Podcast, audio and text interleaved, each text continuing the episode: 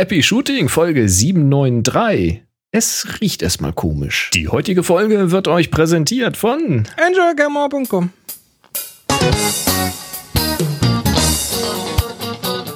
Hier ist eine weitere Ausgabe von Happy Shooting, der Fotopodcast.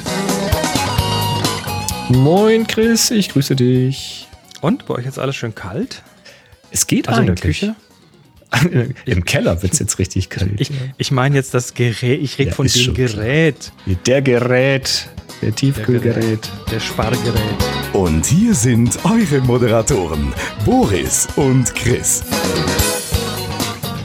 Tja, in der Pre-Show, also wer das jetzt live hört, heute ist der 7. Februar 2023 und in der Pre-Show, ähm, de- von der, glaube ich, Teile noch im YouTube-Video landen, aber nicht alles. Ähm, da gab es dann auch eine sehr ausführliche Besprechung eines neuen Liebherr GP1496 Premium Tisch Gefrierschrank mit Smartfrost, der jetzt bei Boris den Einzug gehalten hat. Das geht locker von der Lippe. Also Produktberatung vom Feinsten mit äh, Stromverbrauch und allem. drum Außerdem und dran. ging es um die HomePod Mini, um die Sonos One, um die Sonos Beam und überhaupt. Also wer dienstags dabei ist, der kriegt immer noch deutlich mehr mit als in der Sendung. Nächste Woche Dienstag ist dann übrigens der 14. Februar, also nur so als Genau, schon mal zum Vormerken. So, so ab 18 Uhr ungefähr geht's hier live los. Wir sind Happy Shooting, der Fotopodcast und wir haben auch Live-Beteiligung hier in diesem Livestream und zwar haben wir einen Slack, da kann man gratis rein und dort gibt's den Kanal dienstags 18 Uhr und da könnt ihr uns hier live Dinge reinwerfen und wir äh, ja, sehen die dann hier und können die sogar in der YouTube-Version auf den Bildschirm bringen. Hey. Ist das nicht? Ist das nicht? Also, Davon haben jetzt natürlich die AudiohörerInnen Nee, nichts, überhaupt nichts. Aber im Video sieht man jetzt einen Text eingeblendet. Na gut, wir äh, sind auf jeden Fall äh, dienstags da und äh, solltet ihr Feedback haben für die Sendung, seien das jetzt irgendwelche Tipps oder News oder Anekdoten oder auch mal eine Audio-Message oder sonst was, geht auf happyshooting.de slash hi und dann kriegen wir das hier ins Redaktionssystem. So, los geht's mit der Sendung. Äh, ach ja, heute übrigens am Shownoten ist der Dietmar und der Red Knight und der David und der Holger, wenn ich das richtig sehe. Ähm, Shoutout. Euch ein kleines, euch ein kleines Danke an dieser Stelle. Äh, die, die Shownoter, die, die gehen immer so unter, so im Hintergrund irgendwie. Dabei sind die eigentlich die wichtigsten, weil ohne die, also egal ob jetzt auf YouTube, also die Videoversion oder die Audioversion im Podcast auf happyshooting.de, ähm, das, was ihr da in den Shownotes seht, das wird hier von Ja. den fleißigen Helfenelfen hier quasi im Hintergrund immer parallel live mitgeklöppelt. Und das ist cool. Sehr schön. Wir haben Follow-up. Wir. Der Hans aus Köln schreibt: Hallo, ihr zwei, bezüglich wohin mit alten Ausdrucken. Ah, Das ist ja, also für sehr dich, gut. Boris, ne? Macht weiter. Die, ja, Fra damit. die Frage für mich war, ob du, Boris, sie einfach nur nicht wegwerfen oder ob du sie für dich aufbewahren willst. Für den ersten Fall habe ich gedacht, ob es nicht eine Idee wäre, die nicht persönlichen, also zum Beispiel Schmetterlinge, Pferde, Landschaften und so weiter, aber die schönen zum Beispiel an ein Altenheim abzugeben, um den persönlichen oder allgemeinen Räumen dort mit etwas, etwas mehr positive Stimmung zu verleihen. Oder andere soziale Projekte wie äh, Flüchtlingsheime, Obdachlosenheime, Räume der Tafel, christliche Gemeinden und so weiter. Dort werden sie natürlich nicht die Ewigkeiten erleben, aber vielleicht dem einen oder anderen klar machen, dass es nicht nur um die körperliche, sondern auch um die seelische Versorgung geht. Wie dort der Zuspruch wäre, kann ich allerdings nicht bewerten da ich schon froh bin, wenn ich mir überhaupt die Zeit zum Fotografieren nehme, aber aktuell kaum Fotos an den Wänden habe. Ansonsten danke ich euch für die Jahrzehnte, in denen ihr bis heute eure Zweisamkeit mit uns teilt und uns so immer noch interessante und erhellende Stunden bereitet. 3 zu 1 Happy Shooting Hans aus Köln. Jahrzehnte? Nee, nee, nee, nee, nicht ganz. Also ein, ein Jahrzehnt und sechs Jahre oder so sind's. Ja, genau. Plural Bisher. passt noch nicht. Ähm, das sind ein paar interessante Ideen für das Ja. Weggeben von Bildern. Die Idee ist tatsächlich nicht schlecht. Ähm, da müsste ich mich mal umhorchen. Also ich kenne zumindest ein ähm, äh, Pflege, eine Pflegestation für ältere Herrschaften, ähm, weil meine Omas da halt waren. Von daher kenne ich das ganz gut. Und da könnte ich jetzt aus der Erfahrung sagen, dass das wahrscheinlich eher nicht interessiert aufgenommen würde, weil die haben die Wände voll Also, weil die ja auch mhm. zum Beispiel irgendwelche Aktionen machen, wo sie selber äh, Bilder malen oder von den Angehörigen Dinge mitbekommen und sowas. Und da hängt eh alles voll. Aber die Idee an ja. sich ist ja erstmal nicht doof. Ich behalte das naja, mal im ich, ich denke, ich denke, je nachdem, was wir, ähm, was wir tun, also damit meine ich jetzt uns, aber auch alle, die zuhören, äh, man ist ja dann doch mal vielleicht in ein oder andere so eine Einrichtung und äh, kann sich da einfach mal umgucken und sagen, oh, genau, hier ist aber alles ganz schön karg. Vielleicht mal die Augen offen halten. Hier wird mhm. aber ein schönes äh, Marienkäfer-Makro oder sonst was ähm, wunderbar hinpassen oder eine schöne Landschaft mhm. oder und, und tatsächlich würde es schon passen, weil mir geht es halt hauptsächlich darum, sie irgendwie nicht wegzuwerfen. Ob ich sie jetzt zwingend für mich aufheben muss, weiß ich nicht, weil ich habe sie ja digital auch noch. Ähm, aber es ist so dieses Gefühl, dieses Wertigkeitsgefühl und das dann einfach in die Tonne zu kloppen, das tut einfach so ein bisschen im Herzen weh. Kannst jemand anders geben und der wirft es dann für dich weg. Ja, aber dann tut es nicht in meinem Herzen weh. das war, was ich nicht weiß und so, ja, ja. Ganz genau. So, äh, dann haben wir noch ein Feedback von Marco nochmal. Moment, das mache ich gerade mal hier kurz auf. Und zwar, ach, Achtung, da ist es. Ähm, äh, schreibt er, moin, noch eine kleine Anmerkung von mir zur Synchronisation der Sternchen, die man in Lightroom mobil vergibt, in Lightroom Classic, also da hin und her irgendwie. Das mhm. geht mit Synchrom Synchromatik. Okay. Es, syn es synchronisiert nicht nur die Sternchen, auch zum Beispiel die Pix, weiße Flaggen und X-Keywords und mehr. Mhm. Also das, und das geht wohl über Matching File Names, also über gleiche File-Namen und dann kann man quasi aus einem äh, in Lightroom. Da steht auch explizit Mobile von JPEG nach RAW, ne? Richtig. Und da also ein JPEG, was processed in Lightroom Mobile, also in Lightroom Mobile bearbeitet ist und dann kann man da irgendwie die Sachen in das RAW-File mm. in Lightroom Classic übertragen. Also damit lassen sich zumindest, zumindest die ein oder anderen Metadaten rübernehmen. Das ist, ähm, ist die, cool. die Bearbeitung dann wahrscheinlich nicht, aber wenn dann, die, obwohl weiß man nicht, ne? Muss man sich mal angucken. Äh, interessant. Habe ich noch nie ja, gehört find vorher. Finde ich also, hat sich wieder gelohnt hier.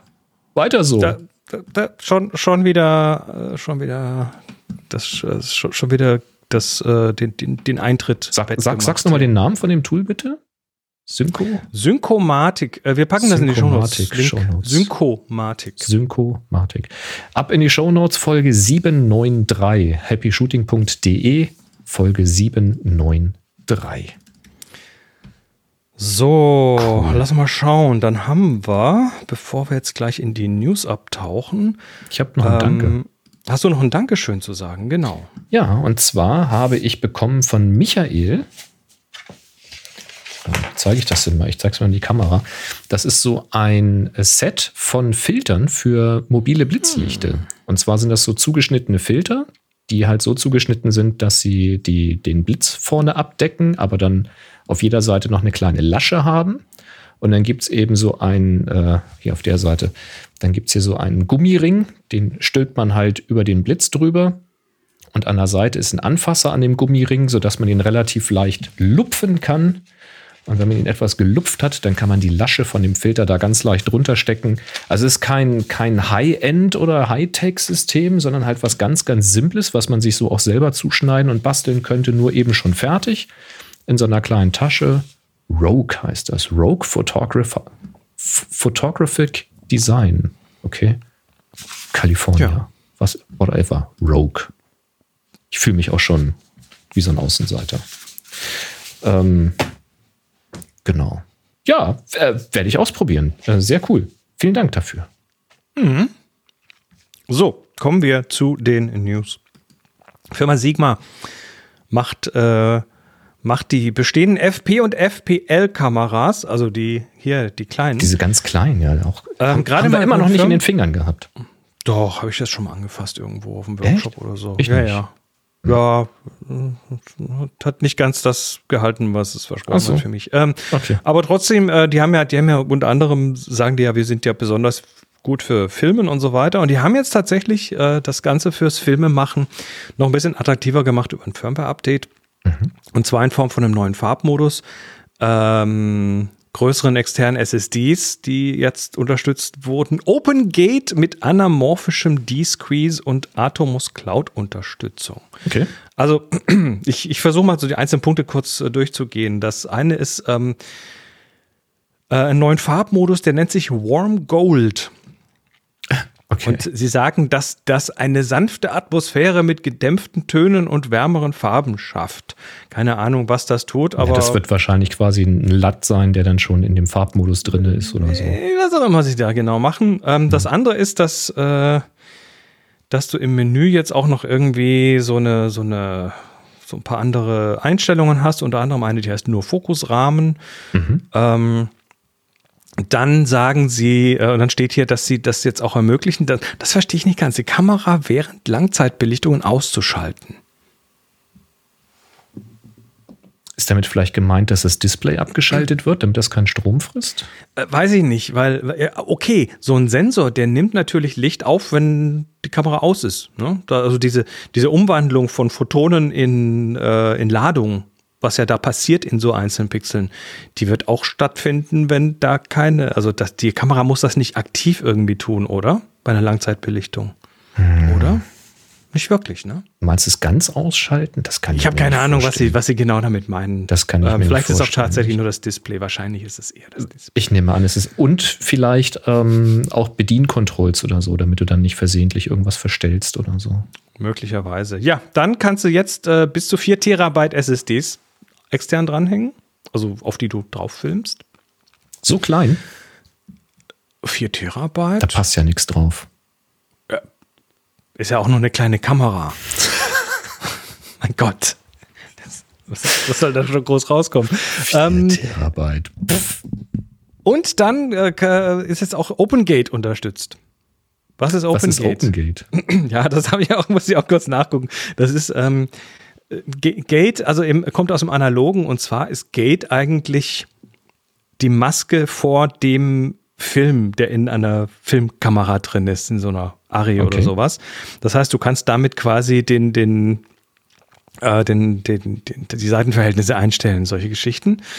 Und OpenGate Filmen ist da eigentlich, du nimmst dieses Gate raus und hast quasi die komplette Fläche, die das äh, geht. Äh, und das ist bei, das ist bei, bei, bei diesem digitalen Video genau das gleiche. Es ist einfach der komplette Sensor wird verwendet. Also Warum du hast dann nicht 16 zu Besonderes? 9, sondern du hast dann halt einen 3 zu 2 Sensor oder was? Oder ein 4 zu 3 Sensor äh, bei Micro Four Thirds 4. Four Thirds 4 zu 3, also dann hast du halt 4 zu 3. Ähm, aber, aber OpenGate ist nicht ganz ohne, weil ähm, die Größe des abzutastenden Bildes natürlich auch die Geschwindigkeit der, Klar. der, die, die, die, die Anzahl der Frames pro Sekunde bestimmt, weil manche dieser Kameras, die einen größeren Sensor haben, die können dann zum Beispiel in einem 16 mal zu 9 Modus, wo einfach gekroppt ist, ähm, schneller arbeiten, weil der Sensor nur ein Stück weit abgetastet werden muss. Das siehst du bei diesen äh, äh, wie heißen sie? Diese Highspeed-Kamera-Jungs da. Wie heißen sie? Slow-Mo-Guys. Slow-Mo Guys. Ähm, Wenn es richtig schnell wird, dann haben die nur eine ganz kleine wird, Auflösung. Dann hast, du so, ein- dann hast du so einen Streifen nur noch, weil da halt der, der, die Abtastung schneller passiert. Also OpenGate ist schon auch mit, ja, oder auch vielleicht der, die CPU, die da drin ist, oder die GPU oder was weiß ich immer, äh, die, die, die ist dann vielleicht auch nicht ganz so schnell. Also OpenGate heißt, der kann alles, was er kann, eben auch mit vollem Sensor und du kannst hinterher kroppen. Das ist im Prinzip das Ding. Und dann sind noch irgendwelche Unterstützungen für Atomos Cloud drin. Atomos kennen wir als externe äh, Speichermöglichkeit mit Display für solche Kameras. Also klassisch waren so die Spiegelreflexen mit Full Frame, die dann halt HDMI clean rausgehauen haben und dann hast du das in den Atomos reingeführt und der hat das dann gleich nach äh, Apple ProRes konvertiert und hat dir gleich noch ein paar Bedienmöglichkeiten gegeben. Ähm, aber die haben mittlerweile wohl auch so ein paar Cloud-Services. So, don't ask me, ich habe es nicht getestet. Ähm, ja, dann haben sie noch ein äh, äh, das, ich lese mal vor, das von Kameramann Ed Lachmann entwickelte EL-Zonenmesssystem eingebaut. Äh, Aber musste ich auch nachschauen. Äh, dieses EL-Zone-System ist im Prinzip ein Falschfarbenbelichtungswerkzeug. Also du hast einfach äh, definierte Plus- und Minus-Stops äh, an Helligkeit im Sucher, die dann mit Farben überlegt sind. Dann siehst mhm. du also, die Mitte ist halt, äh, also die, die Mitte ist Mitte, die wird auch grau dargestellt und äh, die sind dann halt so definiert, damit du auf einen Blick sehen kannst, wo im Bild welche äh, Helligkeit herrscht. Okay. Ungefähr. Das ja, kann ja helfen. Kann ich das mir ist ein bisschen wie, vorstellen. Ne? Das ist so ein bisschen wie diese Zebra Stripes, die du einstellen kannst, auf wann, wann du da so, so ein Zebra-Muster drüber haben willst. Ähm, mhm. Wird oft zum Beispiel auf 60 Prozent gesetzt. Das ist dann so Hautfarben, so ungefähr. Ähm, also Hauthelligkeit und ähm, zumindest hier in, im, im, kaukasischen Bereich. Und ähm, das ist quasi das aber noch mal ein bisschen ausführlicher. Das Firmware-Update kommt für beide Kameras, für die F und für die, äh, für die FP und für die FPL am 8. Februar. Also noch morgen. Also, oh, oder wenn, es, wenn die Konserve hört, soll es schon da sein auf der Sigma-Website mhm. und sind für die Benutzer dieser Kameras kostenlos. Sehr ja. schön. Ja, finde ich, finde ich sehr sympathisch, wenn solche Erweiterungen über Firmware-Update möglich sind. Feature Updates. Ähm, ja, dann haben wir das ist, das ist so eine Geschichte. Annie Libowitz, sagt ihr was? Äh, der Name sagt mir was. Also Fotografin, die ist äh, bekannt für ihre Porträts von allen möglichen Promis hier. Die hat mal für Rolling Stone fotografiert Rolling und Stone. Vanity Fair. Hm. Vanity Fair hat sie viel gemacht, ähm, hat einige sehr bekannte Bilder gemacht und äh, ist, ist heute noch sehr aktiv und ähm, die arbeitet jetzt bei Ikea. In der Materialausgabe oder was? Genau, die räumt jetzt Regale ein. Nein, ähm, nee, und zwar hat, hat Ikea wohl ein Programm, ähm, das sind äh, diese Artists in Residence. Ja, okay. also mh, sie arbeitet, sie arbeiten mit, mh, also Ikea arbeitet mit Annie Liebowitz zusammen oder umgekehrt und zwar sagen sie mit dem Ziel, die Realität des Lebens zu Hause in den Medien besser darzustellen. Ne, das ist eigentlich es ist eine Werbeaktion natürlich, klar, das würde IKEA nicht machen, wenn sie nichts davon hätte. Aber sie haben wohl so ein, so ein, so ein irgend so eine, so eine Reportgeschichte, wo sie rausgefunden haben, dass so knapp die Hälfte aller Menschen das Gefühl haben, dass die Realität ihres Lebens zu Hause nicht authentisch in den Medien dargestellt wird. Okay. Ja, und wenn du mal so einen IKEA-Katalog angeguckt hast, wo heute eh nur noch alles gerendert wird, hm, ja, ähm, wie authentisch das ist, darf man sich dann fragen.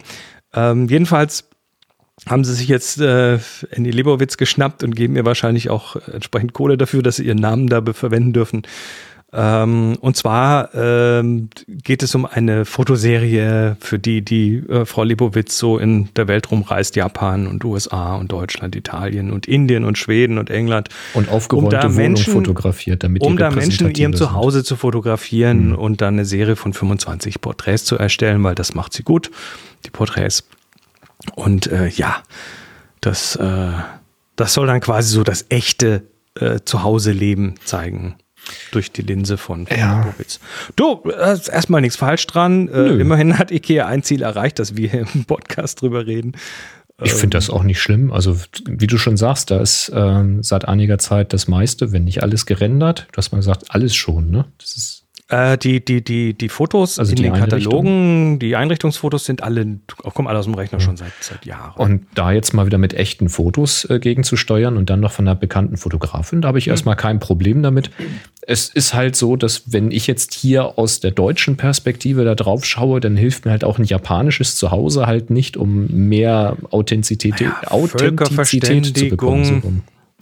Völkerverständigung und mit Frau Libowitz hat, haben sicher eine der bekanntesten Fotografen in der Welt äh, hier äh, an Bord geholt. Und ich glaube, und die werden die Zimmer auch vorher ein bisschen aufräumen. Meinst du? Ja, ich glaube schon. Sagst du, sag, morgen kommt Frau Libowitz, Kinder, nochmal den Staubsauger wedeln und einmal kräftig die Fenster putzen und so? Ja, das wird schon passieren.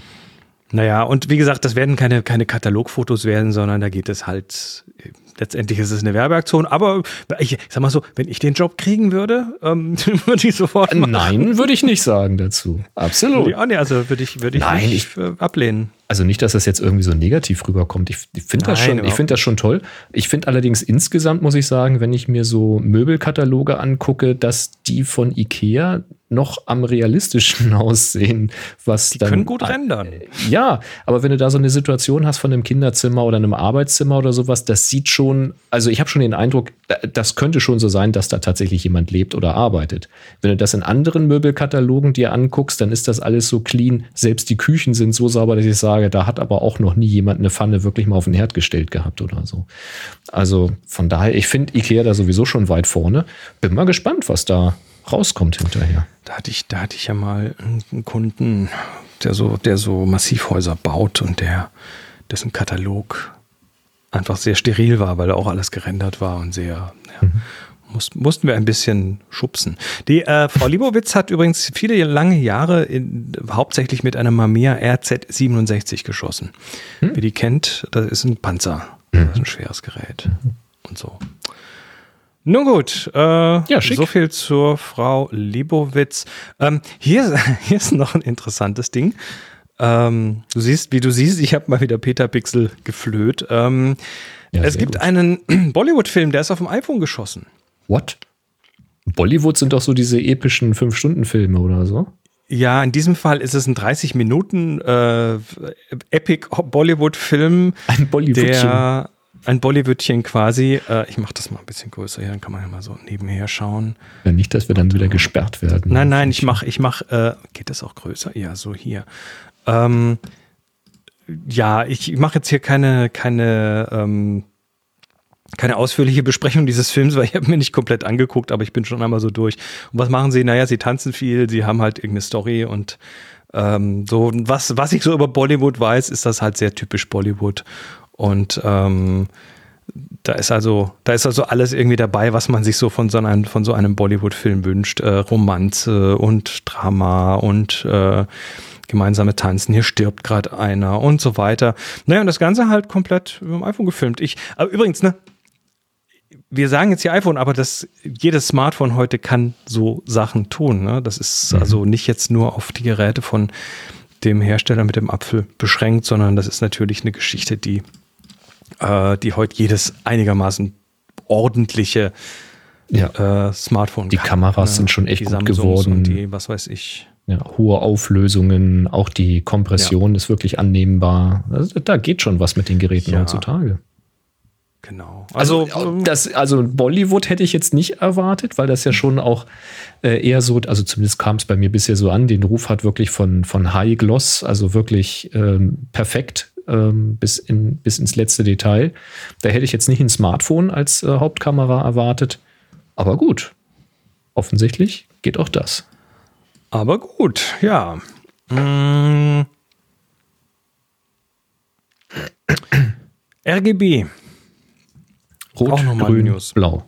RGB, das ist das, was unsere komplette Fotowelt im Prinzip befeuert. Ne? Also von, von den Sensoren in den Kameras. Und ja, da gibt es Ausnahmen, aber generell haben wir rote, grüne, blaue Filter vor den Pixeln und hinterher haben wir ähm, hier auf den Bildschirm, auf die wir schauen, dann wieder rote, grüne, blaue Pixel, die das alles wieder zusammensetzen für uns. Und Genau, sind halt die Grundfarben für leuchtende Farben. Genau, und soweit ist das ja alles in Ordnung. Und ähm, jetzt kommt eine Firma, die heißt Spectricity und sagt, wir Klingt wie ein James Bond-Film. genau, Spectricity. äh, man schießt, man fotografiert nur einmal. Ähm, ja, die sagen, wir haben, wir haben einen neuen Sensor entwickelt und der ist äh, besser. So. Was sagen Sie? Also wir, wir haben hier ein, eine, eine proprietäre, äh, was immer schon mal seltsam ist, spektrale Imaging Technology entwickelt, die die Kameras deutlich besser machen kann.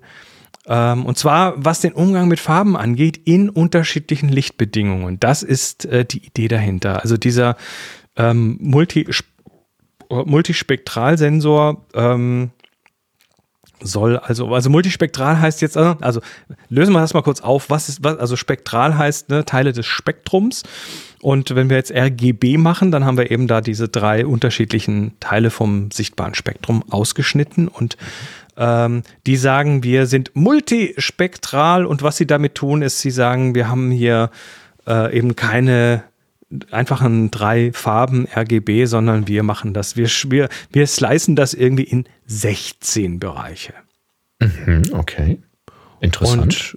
Und sagen, das ist das erste Mal, dass wir, dass man sowas in echt Miniatur und massenherstellbar irgendwie für mobile Geräte, also sprich für Kameras in Smartphones, sagen sie. Ähm, ich bin auf deren Website gewesen, habe wenig über die Technik gefunden. Das kann jetzt natürlich daran liegen, dass sie hier noch Patente wollen und was weiß ich. Vielleicht wollen kann sie natürlich zu viel aber auch daran, verraten. Ja. kann natürlich auch daran liegen, dass es halt Vielleicht Ja, ist es auch ich einfach weiß. Bullshit. ich habe keine Demo gesehen. Ich habe äh, ähm, ja keine keine also außer dem, was Sie selber auf der Website haben, habe ich das noch nicht gesehen. Aber Sie sagen, wie gesagt, Sie haben äh, zusätzliche Filter. Damit machen Sie 16 unterschiedliche Farbbereiche, Wellenlängenbereiche und ähm, dann könnte man hier also das Problem lösen, dass äh, die dass die Smartphones auch in schlimmen Lichtbedingungen irgendwie farbakkurat fotografieren könnten. Ähm, sie, sie sagen hier, die Smartphones sind ja in der, sind ja eigentlich farbenblind und die Automatic White Balance, die ist auch nicht immer perfekt. Ja, die geht können's oft daneben. Ja. Und die sagen, also die, also das Beispiel, was sie hier haben, ist jetzt unter verschiedenen Lichtbedingungen. Das obere, die oberen drei sind quasi Popular Flagship Phone.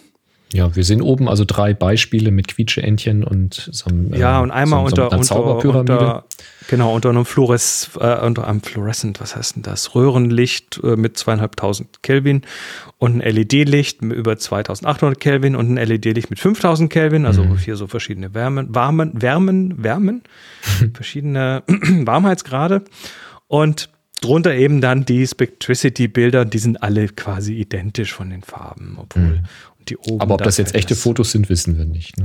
äh, wie gesagt, äh, sie, sie, sie werfen da sehr, sehr dicke Claims um sich und ich, Ja, wie sie es Ja. technisch machen, ist jetzt unklar, aber wenn du sagst, irgendwie 16 äh, Farben, ja, ist das dann quasi nicht, nicht ein Bayer-Pattern, sondern eins mit, mit 16 Farben? Ist das ja, dann ein die großes Frage, ob das Pattern? das Pattern ist. Ich kann es dir eben, eben darüber habe ich überhaupt nichts gesehen. Oder haben sie, haben sie ähm, transparente Filter, die dann, wenn Strom anliegt, dann sich einfärben und dass sie das darüber dann machen, dass sie da Farben tauschen? Das kann ich mir ehrlich gesagt nicht Keine vorstellen. Ahnung.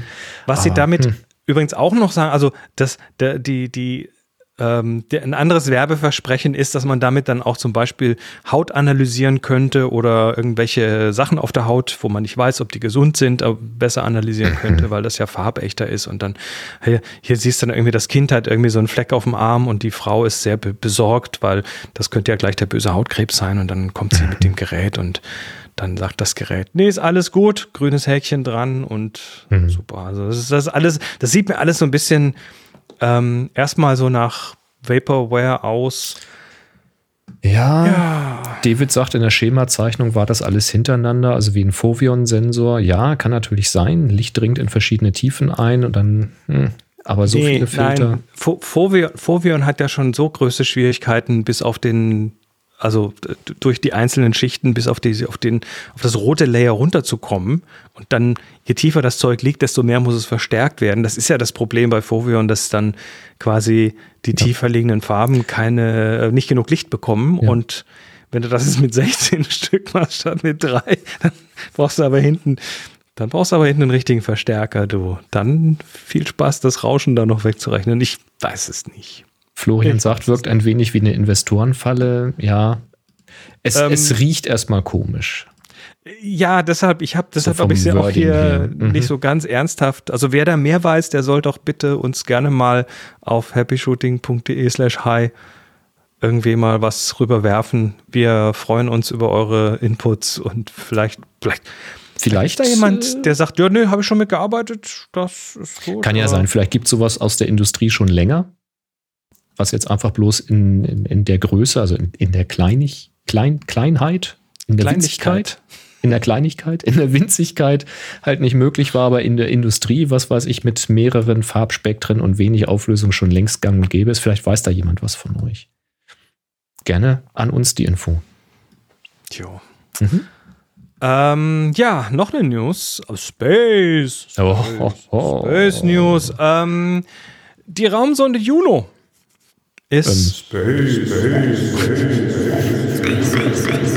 Wir haben einen Jingle dafür. Habe ich ganz vergessen. Äh, die Raumsonde Juno ist unterwegs und äh, ist jetzt gerade wieder am Jupiter vorbeigeflogen. Und zwar am 22. Januar. Und was macht die da? Na, sie macht Fotos. Ne? Die, also die NASA äh, hat der, der Juno-Sonde nicht nur so wissenschaftliche Kameras spendiert, sondern auch eine RGB-Kamera. Und zwar ursprünglich sagten sie ja, dass, dass, dass wir wollen ja Öffentlichkeitsarbeit machen und da brauchen wir halt auch Bilder, ne, die, die man dann so etwas besser direkt verwenden kann, ohne dass man da vorher irgendwie groß was tun muss. Ähm, hat sich dann übrigens rausgestellt, dass die Kamera natürlich, dass dann irgendwann die Wissenschaft gekommen ist und gesagt hat, das ist voll super, können wir auch brauchen. Also Klar. Äh, das war ursprünglich nur für Öffentlichkeitsarbeit und dann haben, haben sie gemerkt, dass das vielleicht auch sinnvoll in der Wissenschaft einsetzbar ist. Egal, auf jeden Fall macht die da also im Vorbeiflug quasi Fotos. Ja, beim letzten Vorbeiflug am 22. Januar hat sie das auch getan.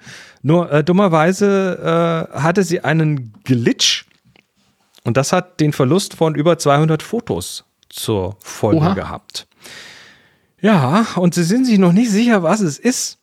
Also, ähm, und das ist jetzt das Problem. Du kannst ja nicht einfach mal vorbeigehen und mal dagegen treten oder so. Genau, wackel Das am Kabel. oder am Kabel wackeln oder mal die Speicherkarte rausnehmen und formatieren oder so. Nee, äh, ist nicht so. Also die, ähm, ja, äh, während des letzten Vorbeiflugs äh, hat sie eine Anomalie gezeigt und das ist ein ähnliches Problem, was sie auch beim letzten nahen Vorbeiflug am Jupiter hatte. Okay. Und zwar im Dezember. Und äh, das war ein, Sie sagen, ein anomaler Temperaturanstieg nach dem Einschalten. Also das Ding ist plötzlich warm geworden, nachdem sie sie frisch angeschaltet haben. Die Kamera ist aus. Und wenn man sie braucht, macht man sie an, weil sonst brauchst du Strom und Klar. den brauchst du da oben. Und dann ist sie wohl äh, warm geworden und dann, nachdem sie dann irgendwie fertig war mit Warmwerden, dann hat sie auch ganz normal fotografiert. Und äh, dieses Mal war das die gleiche Symptomatik, nur dass sie dieses Mal viel länger warm geblieben ist, bevor Oh, sie dann, also während der 200 Bilder, die sie eigentlich hätte machen sollen, ähm, hat sie eben keine brauchbaren Bilder gemacht und dann sind aber danach, nachdem sie sich quasi wieder erholt hat, von was auch immer, die restlichen 44 Bilder sind dann okay, brauchbar rausgekommen und jetzt äh, versuchen die gerade alles zu tun, um das irgendwie rauszufinden, was, also Ferndiagnose, um rauszufinden, was denn da jetzt gerade abgeht. Und äh, das sollten sie möglichst vor dem 1. März schaffen, weil da ist nämlich dann der nächste nahe Vorbeiflug und da möchte man dann wieder Ja. eine Reihe Bilder machen. Also hier, man sieht es auf der Website, ne, so, das kann man nicht viel anfangen mit dem, was da, Da, so. da fehlt ein bisschen was. Da fehlt so ein es bisschen ist nur das obere irgendwie. Stückchen vom Planeten. Ja, und das auch noch in einzelnen Streifen und so weiter. Egal, also ist auf jeden Fall irgendwie schade, aber ja, vielleicht, keine Ahnung, ich kann.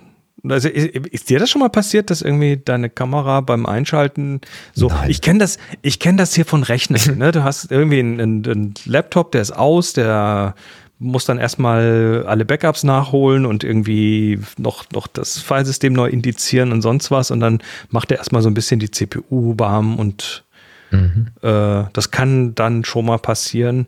Ist das auch so? Also ist die Kamera einfach, ist das, was weiß ich, ist das ein Linux-Rechner, der dann halt wird schon- mal beim Anschalten irgendwie irgendwelche irgendwie Housekeeping-Sachen machen muss oder so? Wird schon irgendein Rechner dahinter sein, kann ich mir schon vorstellen, wenn da irgendein Dienst irgendwie frei dreht. Vielleicht hat das aber auch mit der großen Annäherung zu tun. Das wäre natürlich auch eine interessante Erkenntnis, dass das einfach, Meinst du irgendwie Magnetfelder oder ja, so? irgendeine Störung, die jetzt bisher nicht bekannt war, die jetzt aber dadurch symptomatisch auftaucht. Das wäre ja auch eine interessante David Erkenntnis. hat die Lösung. Er sagt, ist halt kalt da. Ach, Ne? vielleicht sollten wir die äh, Jungs und Mädels von der NASA mal informieren. Also das, klar, der Kamera kalt und dann macht die sich halt erstmal ein Feuerchen. Vielleicht wissen die das nicht. Hm. Ja. Äh, bei Jupiter ist viel Strahlung, ja, Uwe, Ja, aber ja. ich glaube, dass, ich meine, das ist die NASA, die sind ja nicht doof. Ja, nur, aber das fliegt ja da schon, oben. Auch, es fliegt ja auch zum Forschen rum. Und wenn jetzt besonders nah vorbei, wer, wer weiß das schon? Vielleicht wohnt aber auch wirklich irgendein Völkchen und sagt, äh, hier filmst du nicht und beschießen das einfach mit Infrarotstrahlung und blenden die. Mit so also einem, quasi Anti, mit so einem Antidrohnengewehr, Ja. äh, Gewehr, was dann so Strahlung so, so, Piu, piu. quasi. Genau, Piu, piu, piu, piu, piu. genau so. Piu, piu, piu. Ja. Piep, piep, piep, piep, piu, piu. Gibt's ja, gibt, gibt's ja reichlich Dokumentation zu dem Thema. Piu, piu. Vielleicht ist das auch sowas. Meinst du aber Marsmännchen? Jupiter, Ja, Jupiter- was sind das dann? Ja, wer weiß. Spionageballon, genau. Der Spionageballon. Was hier, aber apropos, ne, wo wir gerade hier bei Spionageballon sind, das chinesische Ding da. Habe, ist übrigens Ähm, komplett an mir vorbeigegangen. Ja, bei mir nicht. Also ich hab's, ich hab's nicht übersehen können. Ähm, also zum einen denke ich mir, äh, okay, ich glaube, Spionage macht man mit Dingen, die man nicht so einfach findet, wenn man hochguckt. Also hätte man das Ding vielleicht einfach mal nicht weiß, sondern irgendwie blau angepinselt, dass man es dann nicht so gut sieht da oben. Und äh, ich fand das ja schön, wie da die, die, wie da jetzt quasi alle hier irgendwelche Nachrichtensender und aber auch Privatleute, aber auch irgendwelche Profis dann ihr, ihr, ihr komplettes Tracking-Wissen nochmal aufpoliert haben. Also du hast, du musst da ja, das Ding ist also so hoch geflogen, dass es also deutlich über Reiseflughöhe von irgendwelchen Flugzeugen war. Und ich habe reihenweise Shots gesehen, also Videos gesehen von dem Ding, die wirklich gut getrackt waren.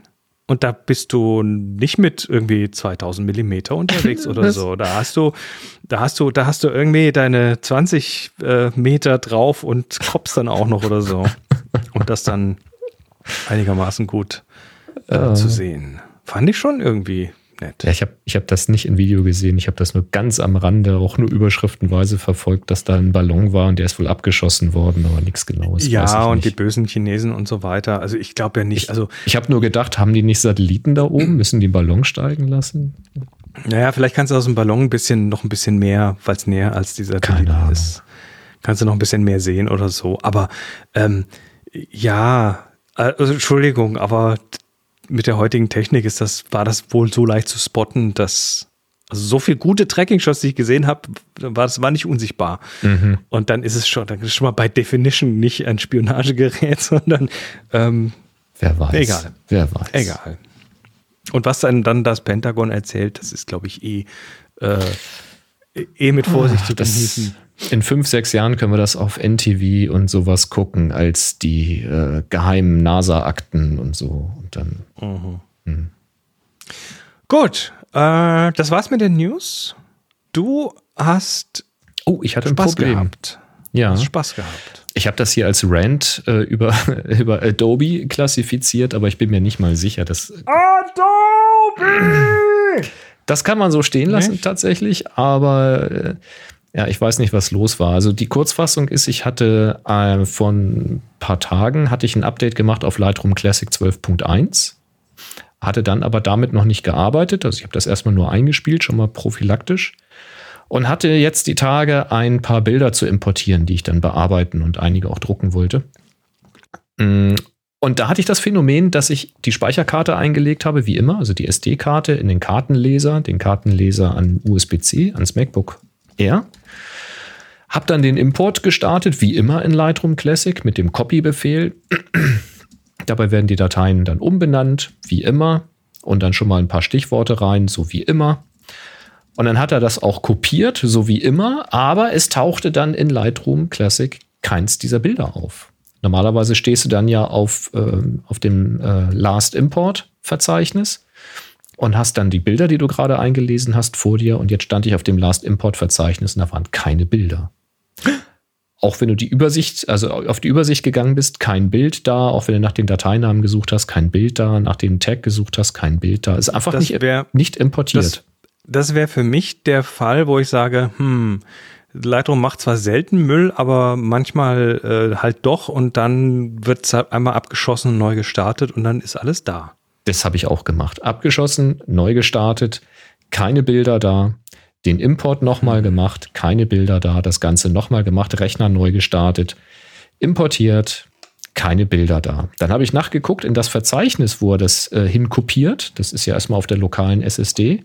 Das Verzeichnis gibt es und die Bilder sind da. Und zwar inzwischen mehrfach. Also er hat dann immer erkannt, dass es äh, einen Dateinamen da schon gibt und hat dann halt Unterstrich 2, Unterstrich 3, Unterstrich 4 dran gehangen. Also das Kopieren hat funktioniert, aber der Import nach Lightroom nicht. Da war ich natürlich ein bisschen angefressen. Ähm, dann habe ich folgendes gemacht, habe ich das Zielverzeichnis nochmal gelöscht, habe nochmal den Import gemacht, siehe da, die Bilder landeten wieder im Zielverzeichnis, aber nicht in Lightroom. Und dann habe ich sie per Drag and Drop aus dem Finder vom Zielverzeichnis nach Lightroom geschoben, dann geht auch der Import-Dialog auf und dann habe ich die Option Add, also hinzufügen, gewählt, damit sie an dem Ort liegen bleiben. Mhm. Und dann mhm. waren die Bilder da. Das erste war Copy. Das erste war Copy von der SD-Karte. Okay. So. Also hätte ich also jetzt. Also Add, lässt ja die Quelle erstmal da, wo sie ist. Genau, und fügt und nur die Links die in die Datenbank in den, ein. In die Datenbank ein, aber mhm. lässt, die, lässt die Quelldateien da, wo sie sind und Copy. Genau. Erstellt eine Kopie und fügt die und, und packt die auf eine Platte irgendwo rüber, ja. Genau. Und das Symptom deutete jetzt für mich als wieder mein, also ging natürlich in meinem Hirn sofort der Softwareentwickler in mir an. Ähm, das Symptom deutete also darauf hin, dass er von der SD-Karte kopiert. Das macht er auch ganz erfolgreich. Die Bilder werden auch entsprechend umbenannt. Aber dass er sie dann offenbar nicht unter diesem Namen sucht, sondern unter einem anderen Namen oder in einem anderen Verzeichnis sucht, nicht findet und dann eben nichts tut. Das kann es so richtig aber auch nicht sein, weil wenn das passiert, das hatte ich dann im Internet gefunden, dann gibt es entsprechende Fehlermeldungen und Dialoge, dass er dann sagt, er findet irgendwelche Bilder nicht oder sowas. Das kann dir zum Beispiel passieren, wenn du von der Speicherkarte hinzufügst, aber die Speicherkarte dann auswerfen lässt, direkt nach dem Import, dann kriegst du solche Fehlermeldungen. Also so richtig war mir das alles nicht klar. Und als ich dann auch noch das Problem hatte mit diesen so importierten Bildern, äh, dass Flags, die ich gesetzt hatte und Bewertungen, die ich gesetzt habe, nicht angezeigt wurden, ja, da bin ich dann langsam panisch geworden. Ähm, Aber du hab, hast doch sicher ein regelmäßiges Backup. Ich habe reichlich, also wenn oder? ich irgendwas habe, dann ist das Backups von den ich Katalogen. Ich gerade sagen, du mit deinem du dein komisches äh, reichlich Backups. Hoch, Hochrisiko-Setup, das, ähm, das braucht Backups. Das, das hatte ich dann natürlich ja. auch in Verdacht. Ich habe, also er hat mich dann sowieso gefragt, ob er ein Backup machen soll. Dann habe ich gesagt, dann mach jetzt halt noch mal ein neues Backup. Dann optimiert er auch den Katalog. Habe dann noch mal gestartet. Dann waren die Picks und die Bewertungen auch wieder in der Anzeige drinne. Mhm. Dann habe ich den Import noch mal ausprobiert, ging immer noch nicht. Also es lag nicht am Optimieren des Kataloges. So.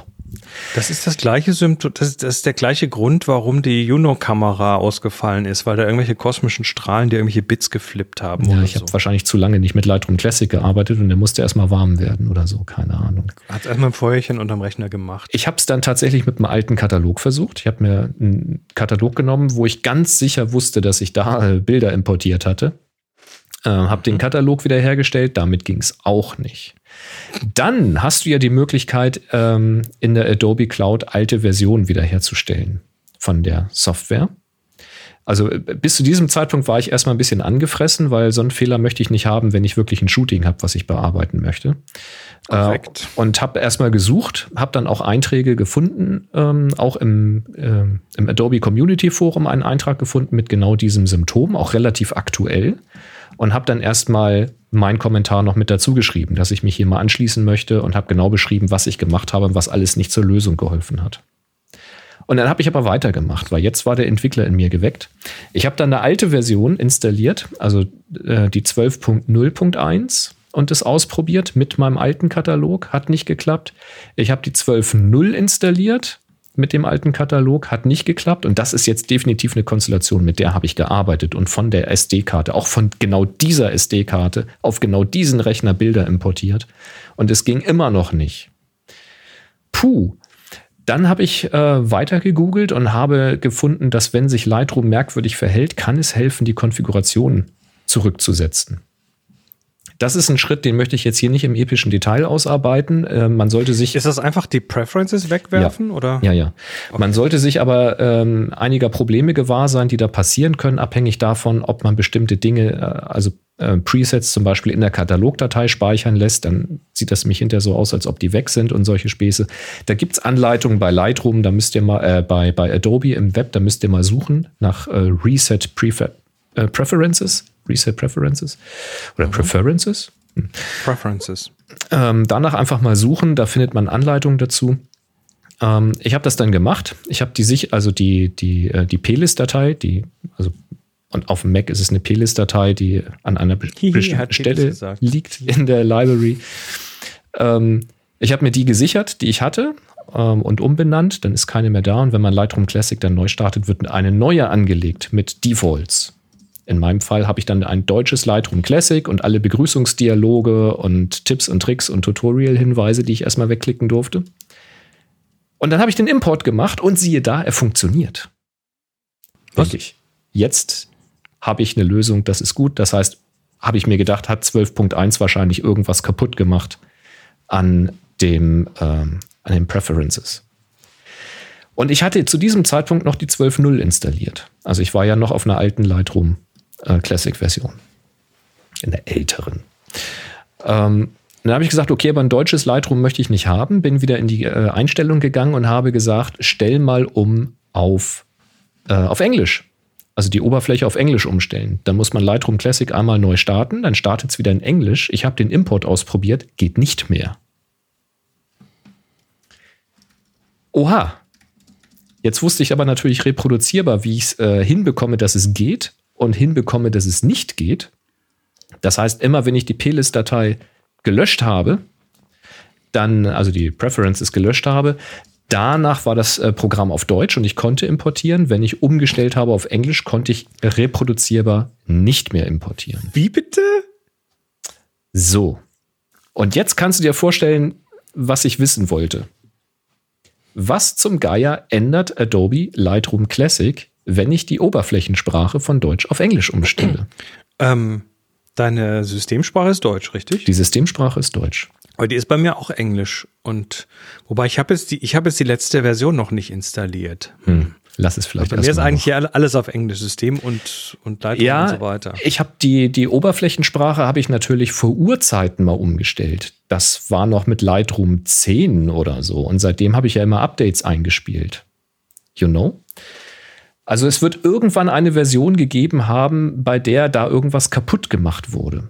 So, und jetzt kommt's. Jetzt kann man, wenn man die Entwicklertools installiert hat, auf dem Mac, dann hat man Xcode kann man installieren und dann hat man Tools, die man installieren kann. Und da gibt es auch ein Tool, mit dem man diese .plist-Dateien ähm, exportieren kann nach XML. Dabei werden die äh, auch sortiert ausgegeben nach XML. Und dann habe ich halt eine Textdatei, die sortiert ist, die ich dann vergleichen kann, wenn ich das mit beiden Dateien mache. Also sprich mit der von Lightroom Classic neu angelegten und mit der nach der Sprachumstellung. This is when Boris goes full developer. Und dann gibt es äh, Tools wie Beyond Compare, das benutze ich sehr gerne. Da kann man Dateien miteinander vergleichen und dann werden einem die Unterschiede aufgezeigt. Da muss man das nicht von Hand machen, weil das sind recht umfangreiche Dateien.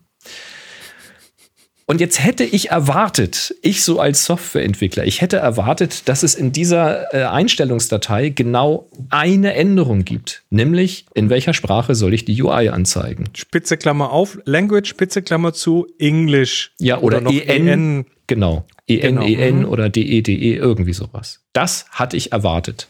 Und wie viele Änderungen hast du Boy, lag ich falsch. Alles. Die Datei hatte vorher 35 Kilobyte, hinterher 37 Kilobyte. Also da sind richtig viele Einträge hinzugekommen. Deutsch ist ja länger als Englisch. Ja, aber da sind keine Texte oder Übersetzungen drin. Das sind alles nur Einstellungen. Das sind nur Vorgaben. Und plötzlich, wenn du das auf Deutsch umschaltest, hast Sind du da die ganzen Vorgaben drin. Menüübersetzungen drin? Oder Nein, nein, was? nein, nein, nein, nein, nein, nein. Da sind dann so Einträge drinne wie, äh, was weiß ich, was sind illegale Charakter in Dateinamen. Dann dachte ich, hm, hm, okay, illegale Charakter, Dateinamen, deutsches Betriebssystem, Englisch, Slash, Backslash, Umlaute, wer weiß, vielleicht Also, irgendwas also Zeichen, damit. die nicht drin vorkommen dürfen Genau. in Dateien. Und dann gibt's geändert. da gibt's irgendwelche Größen-Defaults und hier ein Default und da ein Default. Ja, die sind hinzugekommen. Die waren in der neu angelegten Preset nicht drin. Dann wird die Software halt irgendein Default nehmen, was im Code halt programmiert ist. Und wenn du die Sprache umschaltest, sind die plötzlich drin.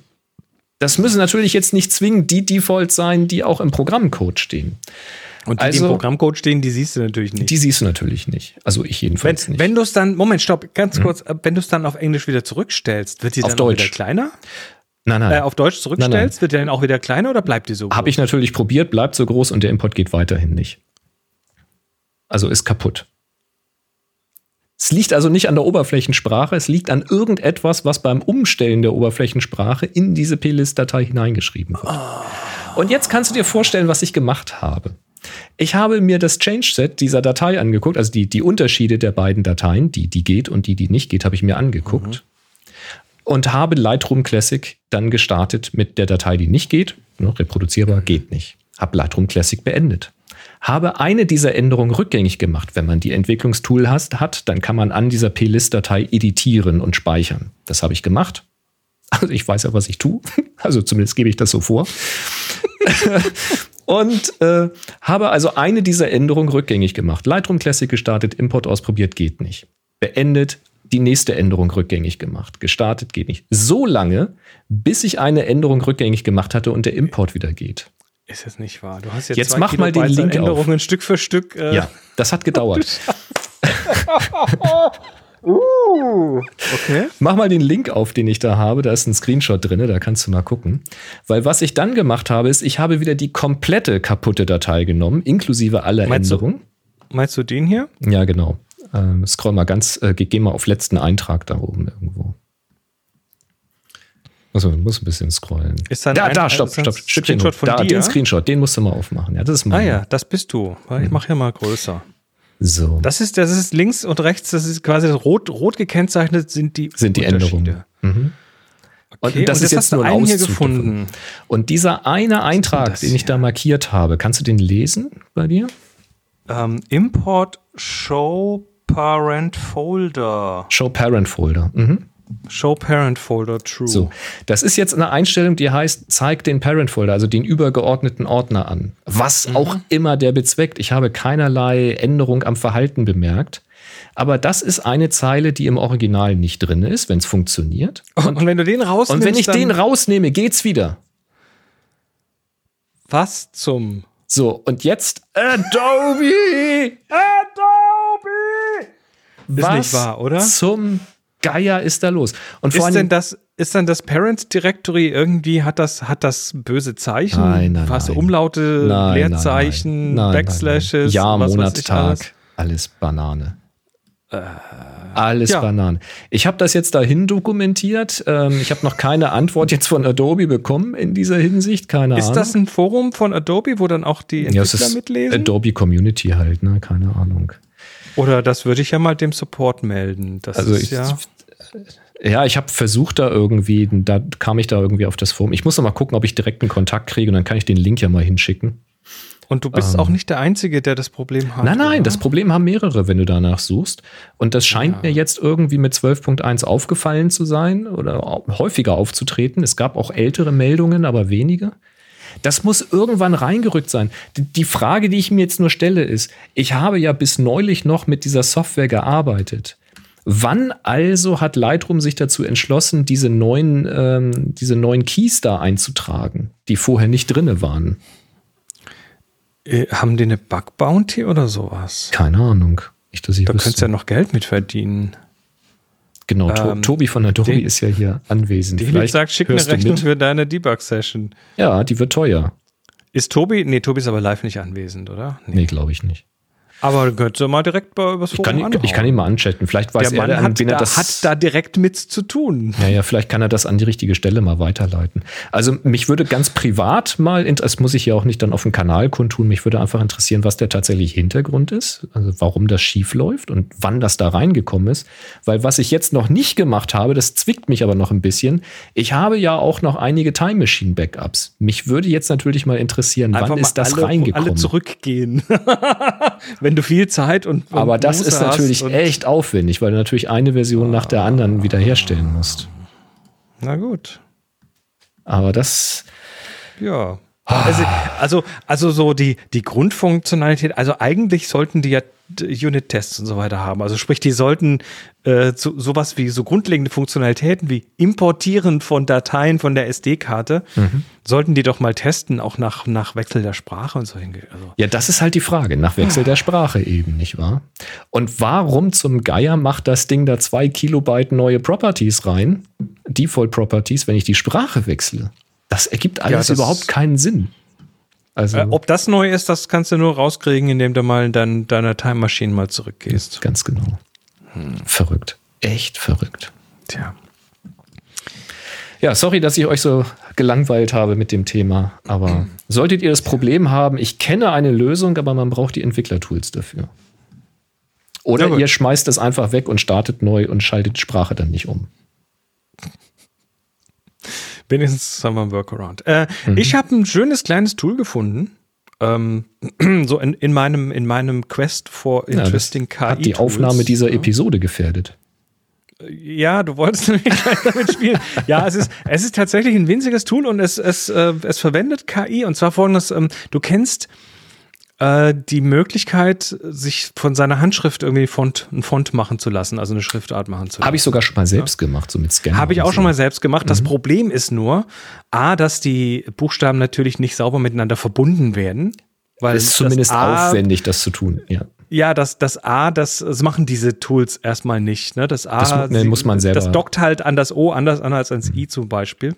Also du kannst dir deine Vorgaben, die, die Scannervorlage kannst du natürlich so beschreiben, dass das ja. passt, oder du musst hinterher nachbearbeiten. Ja, aber sehr, dann ist es nicht aufwendig. mehr deine Handschrift. Ne? So. Sehr, sehr aufwendig. Ähm, also das, das ist ein bisschen problematisch. Außerdem ist natürlich bei sowas problematisch, dass jedes A wie jedes A aussieht und jedes E wie jedes E. Ne? Und dann hast du, ja. die verraten sich sehr schnell, diese, diese Schrift. Äh, Handschriftgeschichten. Und äh, da hat jemand mal KI drauf geworfen und sagte, nö, das machen wir jetzt mal ähm, in eine ganz, ganz simple Weboberfläche calligrapher.ai, also C-A-L-L-I, G-A-R-P-H-E-R.ai. Calligrapher. Und ähm, das mhm. ist ein kleines Tool, da machen wir mal, ich Happy mach mal hier kurz äh, Happy Shooting rein. So, und dann schreibt der Happy sieht Shooting. so schön aus. Ich mache das mal mehr Speed und dann kannst du einfach mal nochmal schreiben lassen. Ne? Also da so ein bisschen anders ist es jedes Mal. Jetzt kannst du mal sagen, Lesbarkeit etwas erhöhen. Hier oben hast du so ein paar Regler. Das ist total simpel und dann, ja, wirft er dir halt äh, ein handschriftliches Happy Shooting aus. Manchmal, wie KIs das so tun, äh, verschluckt es sich dann auch und dann steht da nicht mehr Happy Shooting. Ähm, also was Chris jetzt macht, ist, er drückt immer auf den Knopf und auf dem Bildschirm erscheint wirklich genau. handschriftlich genau. ein Happy Shooting. Und das sieht wirklich handgeschrieben aus. Das ist jetzt irgendwie, da sucht er sich aus den vorgegebenen, also es, du kannst nicht deine Schrift da reinmachen, sondern er, er, sucht sich aus denen was raus. Du kannst aber auch sagen, ich möchte alles hier Schriftart 1, ne, dann kommt das immer ähnlich raus, aber trotzdem halt, ne, weil es handschriftlich ist. Immer ein bisschen anders. Eine dickere, einen dickeren Strich nehmen, so hm, und so weiter. Ähm, ja, und dann hast du halt hier neun verschiedene Schriften zur Auswahl, äh, mit denen du dann was schreiben lassen kannst. Und ähm, und manchmal geht es wieder, wieder ein Glitch. Mhm. Happy Ocean, Ocean, Glitch. Ja. ja, gut, das ist passiert halt. Jetzt, ja, jetzt hat es wieder. Ähm, bei manchen Schriften das, der dudelt auch ein bisschen rum auf dem Papier manchmal. Das manchmal schon, langweilige Telefonate. Genau. Ähm, ja, du hast, äh, du hast, also du hast ein paar Einschränkungen. Das eine ist, dass du die, ähm, dass du nur eine Zeile hier machen kannst. Mhm. Ne, aber keine ganzen Texte. Mal, mhm. Willst du was Größeres haben, dann machst du halt mehrere Einzelzeilen. Äh, ja gut, das sieht dann natürlich also. jedes Mal ein bisschen anders aus, ne? Ähm, ja, soll's ja, ist ja Handschrift. Und ja. Ähm, du unerkennt keine Umlaute. Englisch halt. Mhm. Aber das Schöne ist, du kannst dir das, wenn du es runterlädst, als Vektor, als SVG runterladen. Das ist natürlich das heißt, cool. Du kannst dir einfach sehr simpel mal kurz noch ein paar Ölpünktchen drauf machen. Ich finde das, ich finde das dann ganz sinnvoll, wenn du, ähm, also, ne, du, du, kennst diese Services, wo du dann irgendwie so eine, so eine schöne Über Unterschrift für dein Bild irgendwie so in so einem schönen Handschrift-Dingens rauslassen kannst für Geld. Mhm, mhm. Hier kannst du dir sowas mal schnell selber bauen. So Karl Otto rechts unter das Bild oder so. Solche Geschichten. Ja, das ist, ist äh, wirklich hübsch. Ja, also so ein ganz, ganz nettes Ding und die Schriftarten sind auch alle irgendwie brauchbar und ähm, Florian, ich, Florian fragt, ob das mit, mit Arztrezepten trainiert wurde oder was das für ein Glitch war. ja, Don't möglich, ask me. Möglicherweise. Don't ask me. Und ähm, ich fände es natürlich super, wenn man da noch irgendwie seine eigene Handschrift reintrainieren könnte. Hm, vielleicht gibt es da bald Tools. Ich meine, jetzt kannst du da, ne, da kannst du eine Unterschrift machen und dann suchst du dir noch, weil das ist ja Vektoren, ne, da kannst dann, suchst du dir noch irgendwie so einen, so einen Stiftplotter und dann Kugelschreiber und dann kannst du in Zukunft hm. deine Autogrammkarten hier unterschreiben lassen von der Maschine. Hm, vom Stiftroboter. Hm. Sowas. Na gut, calligrapher.ai ja, ist, ist, auf jeden Fall das Tool der Wahl, ist, ähm, ja, ist hübsch und erfüllt genau einen Zweck und den macht es ganz gut. Ja, ja, nett. Also ich muss mal gucken, dass ich mir das ja mal hier in die in meine private Linkliste werfe, weil ich habe durchaus bei mir auf dem Rechner ein paar Handschriften mal ähm, installiert. Also sei es, dass ich die gerade kostenlos im Angebot hatte oder für wenig Euro ähm, äh, kaufen konnte. Um, war man immer mal wieder, also zumindest ich, wenn ich mal irgendwelche Karten, Layout oder sowas, dann braucht man mal irgendwas Hübsches. Ja, und wenn das damit auch so geht und dann noch mal ein bisschen anders aussieht als das, was ich schon so habe, finde ich, find ich nett. Ja, ich, ähm, ich, also auf der Website ist irgendwie, da steht ist kein About und nix. Also ich habe keine Ahnung, wer das gebastelt hat und vor allem, wie das jetzt, ob das morgen noch da ist. Also kann man, weiß man alles Wissen nicht. wir nicht, ja. Ähm, aber da das so schnell geht, ich gehe davon aus, dass das tatsächlich im, im Browser läuft. Also, dass das nicht irgendwo einen dicken Server braucht oder sowas, sondern dass das wahrscheinlich im Browser läuft. Also, ja. Ich, Ja. ich mache ja gerade parallel nochmal immer das draufklicken auf Happy Shooting und sehr manchmal, manchmal, ja, verschluckt er sich. Dann ist besonders lustig. Tja. Ähm, so, jetzt, ähm, jetzt. Wir hatten ja kürzlich ein konspiratives Treffen. ähm, Moni und ich sind in den Süden gefahren, meine Eltern besuchen. Und äh, da kommen wir an Nordheim vorbei. Und äh, ich hatte hier noch einen Karton mit A3 Plus verschiedenen Fotopapieren, die ich einfach für dich selber keine Verwendung mehr habe. Und äh, Boris hatte ein paar andere Sachen, die ich ganz gerne hätte. Und dann habe ich gesagt, okay, dann äh, treffen wir uns Tauschen kurz wir. im Vorbeifahren auf dem Parkplatz äh, hier an der Raste und machen. Und dann hat es auch noch geregnet und Mhm. Gott sei Dank waren die Sachen alle eingeschweißt. Und dann äh, haben wir schnell die, von Kofferraum zu Kofferraum hier die Ware, äh, die Hehlerware Ja, am getauscht. Supercharger. genau. Du bist jetzt äh, ausgestattet mit verschiedenen Ja. Hanemühle Feinartpapieren. Genau. Das, was ich jetzt benutzt habe, ist tatsächlich keins aus deiner Sammlung, weil ich hatte natürlich hier sowieso noch ein paar rumfliegen, aber die traue ich mich jetzt aufzubrauchen, weil ich habe jetzt Nachschub. Ja. Äh, und zwar habe ich mal gedruckt. Ich versuche es mal in die Kamera zu halten. Muss weiter zurück. Also das ist ein A3-Bild. Das habe ich gedruckt. Also A3 Plus ist das ein Papier. Ähm, ja, ist eine Person mit einem Pferd drauf, die gerade zusammen einen Weg entlang gehen. Und da habe ich halt ein Bild von gemacht. Ähm, das Ganze dann hier ausgedruckt mit dem neuen Drucker, weil ich mal gucken wollte, wie das ist mit dem A3 Plus. Das funktioniert ganz reibungslos. Also habe ich von da, wo man normalerweise vermutet, dass man Drucker füttert, also wenn du so einen Drucker kennst, so einen Tischdrucker, dann hast du hinten so einen, so einen Schacht, wo du von oben Papier reinfütterst. Und da habe ich das Papier reingelegt, dann hat das einen relativ geraden Durchzug. Das hat ganz hervorragend funktioniert. Also das war erstmal kein Problem. Den Tipp, den ich an dieser Stelle gehen möchte, also auch kein Schmier oder sowas, ne? Alles, alles gut gelaufen. Den Tipp Kann der A3 Plus randlos? ähm, könnte er auch, ja, kann ich einstellen. Habe ich jetzt hier nicht gemacht, weil ich eh einen Passepartout-Rand haben wollte. Könnte er aber. Ähm, was ich jetzt aber gemacht hatte, ist, ich hatte dieses Bild ähm, in Lightroom so bearbeitet, dass es halt einen angehobenen Schwarzpunkt hatte und dass es so ein bisschen so einen matten Cinema-Look halt hat. Und dann habe ich das Ganze gedruckt auf so ein Feinart-Papier. So ein mattes Feinart-Papier. Das hat eher so eine Charakteristik von so einem matten äh, Karton, wo man auch eine, eine Oberflächentextur erkennt. Und das war dann schon auf dem Ausdruck ein bisschen sehr matt, sag ich mal so. Und was ich da, dann da fehlt natürlich, da fehlt Da natürlich fehlt- ein Stück Kontrast. da fehlt alles, ja, ja. Und dann habe ich das Bild etwas kontraststärker bearbeitet ähm, und es dann gedruckt. Und dann war es so, wie es quasi vor meiner Zurückbearbeitung am Monitor so ungefähr war. Also nicht ganz, weil so ein glossy Monitor natürlich anders aussieht als ein mattes Feinartpapier, aber schon eher so, wie ich es erwartet hätte. Und das wäre jetzt so der Tipp, wenn, wenn man halt äh, mal auf so ein, so ein Feinartpapier, auf so ein wirklich mattes, strukturiertes Papier druckt und ihr wollt da auch äh, den Look halt haben, dass das halt ein bisschen matter ist, also ihr erwartet da kein, kein, keine leuchtenden Farben oder so, ähm, dann versucht aber das Bild vorher schon ein bisschen knackiger zu bearbeiten, weil den Look macht dann das Papier hinterher.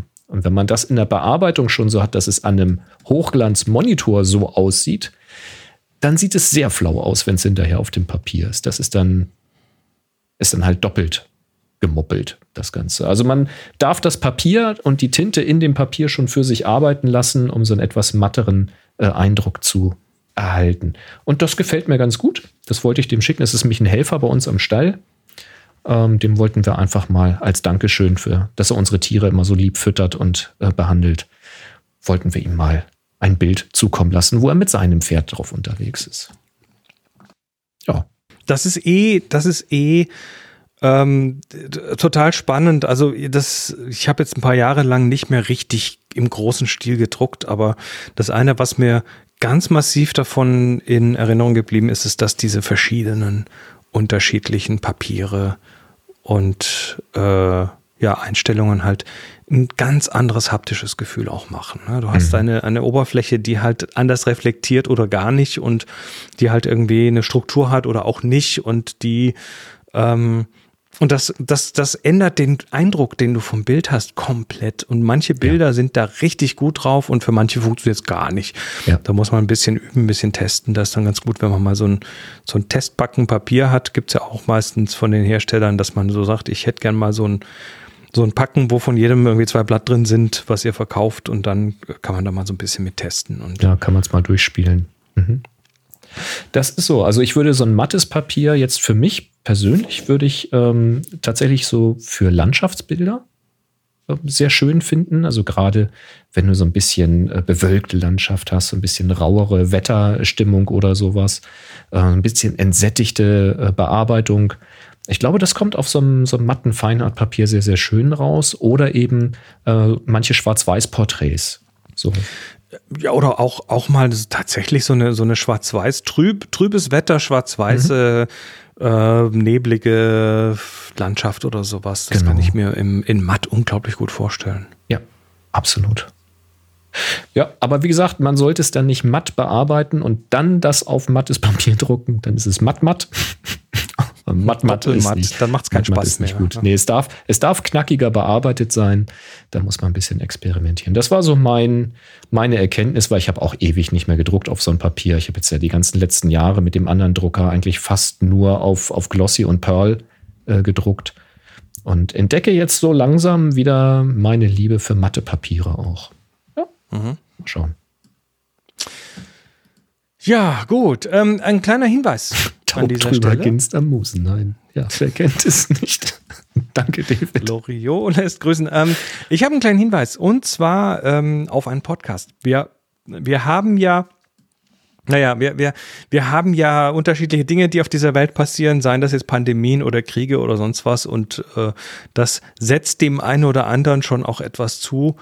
Ähm, vor allem auch so diversen Solo-Podcastern. Ich, ich, ich, erinnere da nur an Tipps from the Top Floor, was er auch irgendwie fast ein Jahr lang zwischendurch pausiert hat, weil es einfach, ja, wie sagt man so schön, I didn't feel it. Ne? Es war halt einfach nicht, ähm, nicht die richtige Stimmung dafür. Ähm, aber seit jetzt ein paar Monaten wieder regelmäßig natürlich. Äh, einer, der auch eine Zeit lang weg war, ist der Don Komarechka von Photo Geek Weekly. Mhm. Der ähm, Kanadier, ähm, bei dem ich auch schon mal ein paar Mal zu Gast war, der auch schon mal bei mir im Podcast zu Gast war. Ähm, der ist äh, bekannt für seine äh, vor allem Makroaufnahmen, für seine Schneeflocken-Makros, aber auch für andere Geschichten. Und ähm, ja, der macht eben Photo Geek Weekly und da hat er normalerweise eine wöchentliche Show und die war jetzt auch ziemlich genau ein Jahr, glaube ich, einfach weg vom Fenster. Und zwar ähm, nicht nur, weil es jetzt eben irgendwie deprimiert hätte, sondern der war halt ähm, auch noch so ein bisschen mit anderen Dingen beschäftigt. Der war nämlich, ist nämlich umgezogen.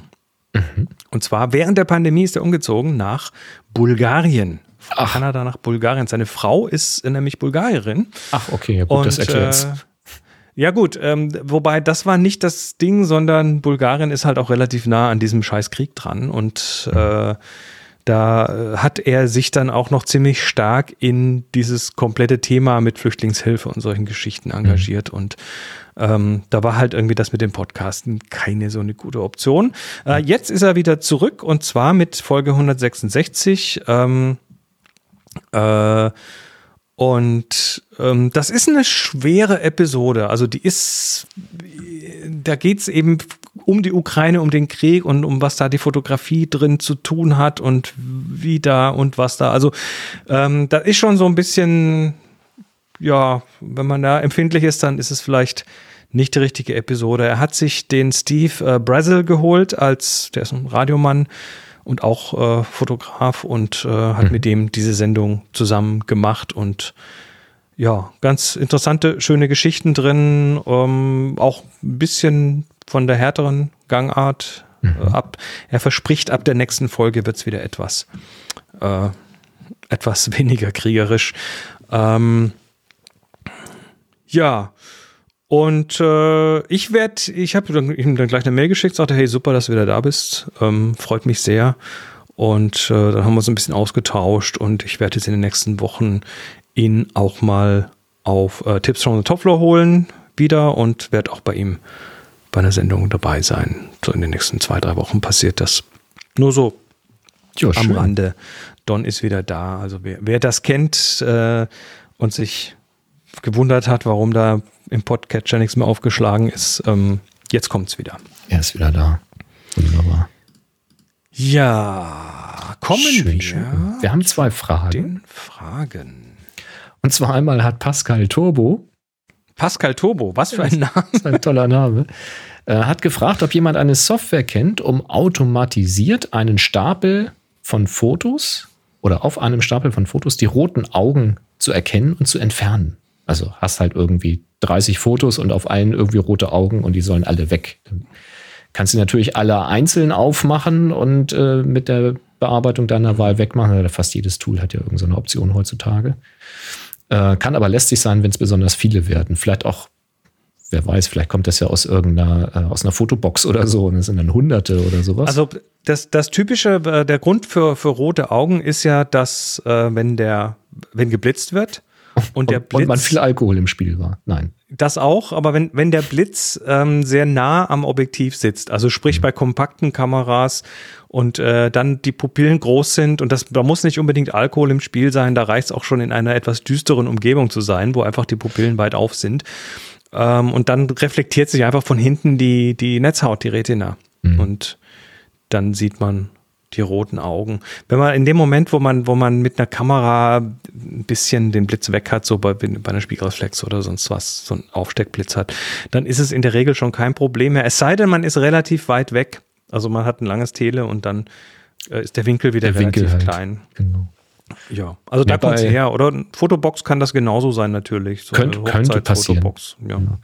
Ne? Also die, die Alkohol und andere Betäubungsmittel machen das Auge eher jenseits der Pupille rot. Also da, wo es eigentlich weiß sein sollte. Müdigkeit zum Beispiel auch. Naja, ja, er fragt jedenfalls, ob es da, da ein Tool gibt. Ja, du hast da auch Erfahrung damit. Mhm. Ähm, ich habe da nur mal kurz gesucht, weil ich habe ähm, aktuell wüsste ich nicht, dass ich irgendwas davon installiert habe. Also natürlich kannst du mit Photoshop und sowas auch irgendwelche Automationen und sowas starten lassen. Damit kann man das wahrscheinlich auch lösen. Ähm, ich hatte gefunden Photoscape X, also sind jetzt für, für, für Apple, ne, für Macintosh. Ich weiß jetzt nicht, ob du Windows- oder Mac-User bist. Äh, Photoscape X soll das können. Also die sprechen von Batch-Verarbeitung und auch explizit von rote Augen. Und dann gibt es natürlich noch das ultimative Batch-Fotobearbeitungstool, nämlich RetroBatch, wo man ähm, so per Bearbeitungsnotes eine Bearbeitungskette festlegen kann und das dann als Batch laufen lassen kann. Ähm, die können relativ viel so mit Zuschneiden, Rahmen und was weiß ich nicht alles. Ob da auch ein roter Augenfilter dabei ist, müsstest du mal gucken. Das weiß ich nicht genau. Wenn ihr noch andere Vorschläge habt, vielleicht auch für Windows, äh, lasst uns das gerne wissen. Ab in die Kommentare auf happyshooting.de Folge 793. Da kann sich das dann der Pascal Turbo herausfischen. So, und der Tim R. hat ein technisches Problem mit seinem USB-Stick von SanDisk. Das ist ein 128 GB USB-Stick, ein Extrem Pro mit USB 3.1. Und das ist tatsächlich sehr kurios. Das ist ein USB-A-Stick, also klassischer USB-Anschluss noch. Ähm, wenn er den an Windows anschließt, dann hat er so, ich, ich runde jetzt mal großzügig auf, 400 Megabyte lesen, schreiben. So. Mhm. Ähm, wenn er dann Megabyte pro Sekunde, also äh, ja schnell, ja ausreichend schnell, normal schnell. So.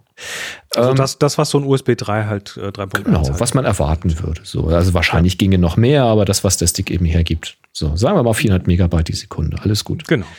Ähm, dann hat er sich einen äh, Adapter auf USB-C dran gesteckt, damit er den eben an einen USB-C-Port anstecken kann und hat das Ganze an sein Smartphone gesteckt. Das ist ein Pixel 4a. Und da hat er ähnliche Geschwindigkeiten. Also sagen wir auch so um die 400 Megabyte die Sekunde.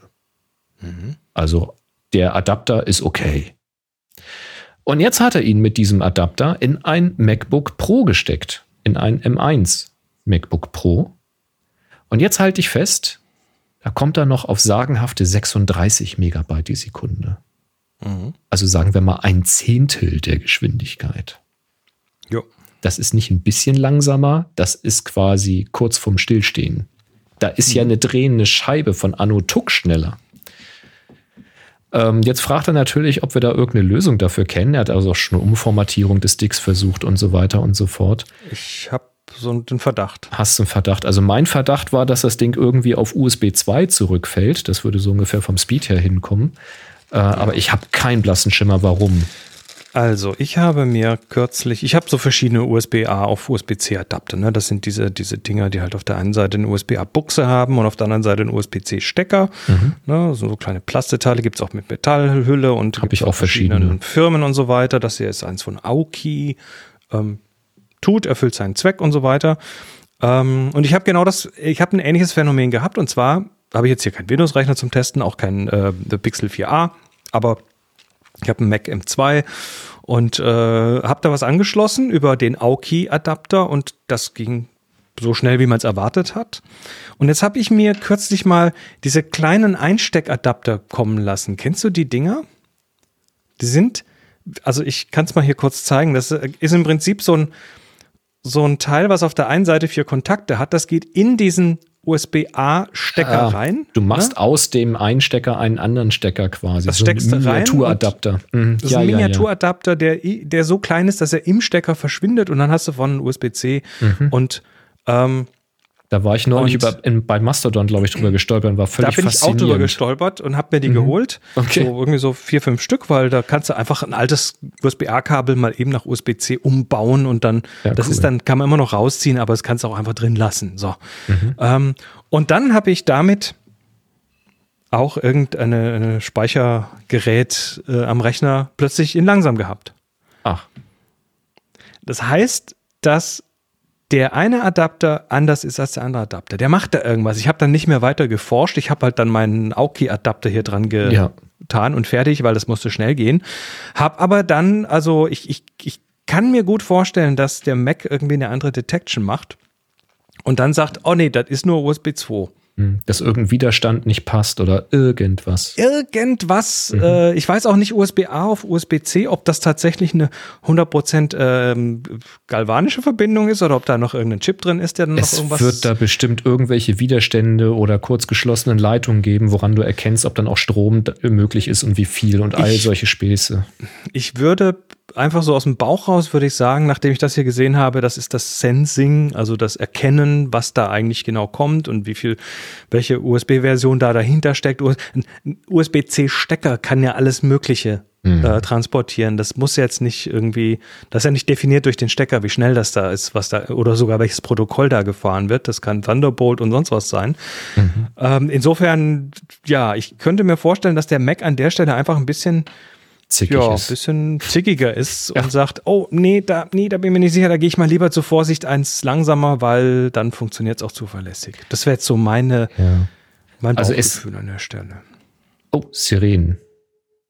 Irgendwas ist passiert. Was? Bei uns gehen die Sirenen los. Irgendwas ist passiert. Ist das, Gleich. wird, wird da euch die Feuerwehr gerufen? Ja. Na, ihr seid ja in Autobahnnähe, das ist bei uns auch so. Ja, es kann sein, wenn da- entweder ist ein Baum umgekippt oder ein Unfall passiert oder es brennt tatsächlich Ja. irgendwo. Das hört man hört Sirene nicht an. Nee, ähm, was es wohl beim Mac, bei den M1, M2 wohl tatsächlich gibt, äh, abhängig vom, vom Mac OS, gerade jetzt mit der aktuellen Version wohl, ist tatsächlich ein Problem, dass ähm, viele SSD-Geräte, die über USB-C angeschlossen werden, langsamer sind, als sie sein könnten. Aber da reden wir nicht von 36 Megabyte die Sekunde, Nee, sondern da reden wir davon, dass du halt deine 400 Megabyte oder sowas kriegst, statt irgendwie 4 Gigabyte oder was weiß ich. Äh, ja, irgendwie sowas. Also Aber nichtsdestotrotz, äh, andere Adapter. Es gab auch schon Stimmen, die gesagt haben, steck ihn mal andersrum rein, 180 Grad gedreht. Auch das klingt albern bei, Bei USB-C, aber es gibt, gebracht. es gibt Pins, die äh, dafür wohl sorgen, dass das ge gehen könnte. Ähm, Möglich. Also bei mir hat das nichts geändert. Ansonsten geben wir die Frage hier auch gerne mal an die Community weiter. Vielleicht sagt irgendjemand, oh, genau das Problem kenne ich und die Lösung ist wie folgt. Auch da gerne an uns melden, äh, per E-Mail oder in die äh, Kommentare auf happyshooting.de Folge 793.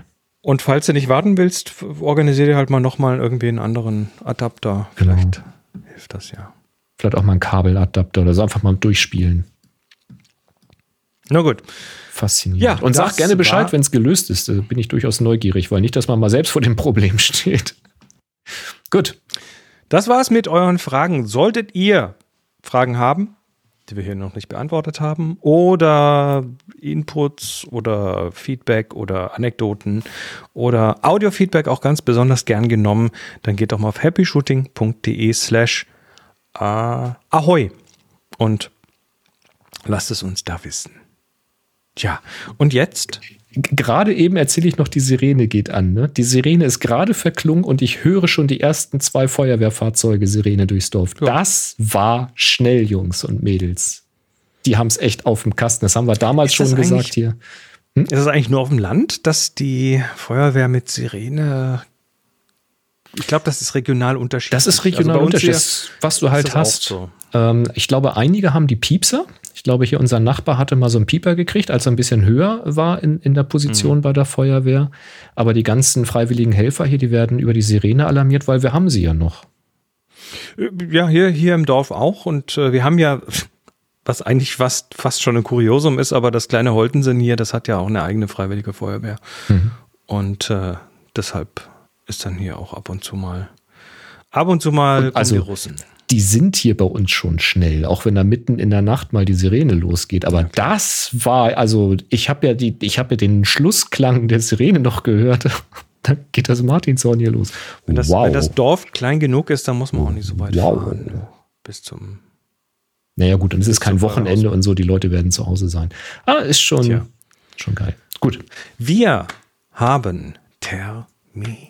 Das Nee. ist doch schön. Ding, ding, ding, ding, ding. Den Terminkalender. Ding, ding, ding, ding, ding, ding. Und zwar zwei Stück. Der Rainer hat uns einen Termin reingeworfen. Eine Veranstaltung in Münster und zwar vom Oh, Münster ist toll. 27. Februar bis zum 4.10. Eine Fotoausstellung, weniger ist mehr. Weniger ist mehr Interpretationen des Minimalismus in der Fotografie. Die Fotofreunde Münsterland e.V. präsentieren ihre neue Ausstellung. Weniger ist mehr die 32 Arbeiten umfassende Schau in den Räumen der Stadtwerke Münster zeigt eine Auswahl an beeindruckenden Fotografien, die sich auf das Konzept des Minimalismus konzentrieren. Die Vernissage ist am 3.3. um 15 Uhr. Und dann haben wir noch einen Termin und zwar ähm, Felix hat einen Termin eingereicht. Ähm, Weltkulturerbe Rammelsberg in, äh, in Goslar.